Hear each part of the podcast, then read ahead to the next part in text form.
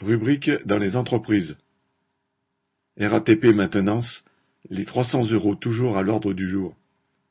Aux ateliers de maintenance des RER et métros de la RATP, le mouvement de débrayage se poursuit depuis la fin du mois d'octobre. La mobilisation avait commencé en réaction contre la suppression de plusieurs primes qui pouvaient faire perdre jusqu'à 250 euros à certains ouvriers. Mais rapidement, la revendication des 300 euros d'augmentation pour tous s'est imposée. Le mouvement s'est étendu à un plus grand nombre d'ateliers.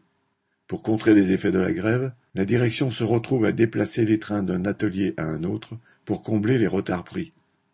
Elle fait appel à des intérimaires et au travail de volontaires le samedi. Le nouveau PDG de la RATP, Castex, est confronté au mécontentement des salariés, auxquels jusque-là la direction répondait qu'elle n'attendait sa nomination. Cependant, il n'a pas été avare de larmes de crocodile sur les difficultés de ceux qui sont les plus mal payés de la RATP.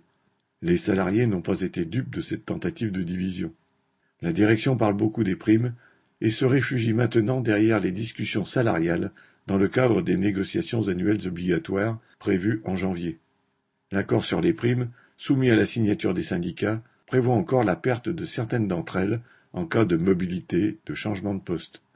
Quant aux nouveaux salariés, ils les perdraient d'office. Plus l'accord était connu, plus le désaccord se faisait entendre dans les ateliers.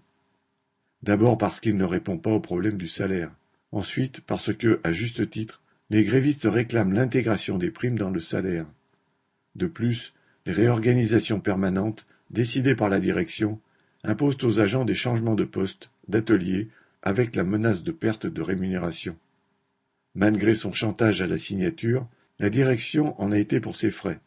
Sous la pression des salariés, la CGT, syndicat majoritaire à la maintenance, a refusé de céder.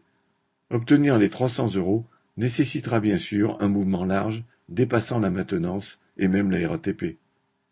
Le choix de cette revendication par de nombreux salariés dans le pays est aussi une façon de combattre les clivages créés et alimentés par les patrons. Correspondant Hello.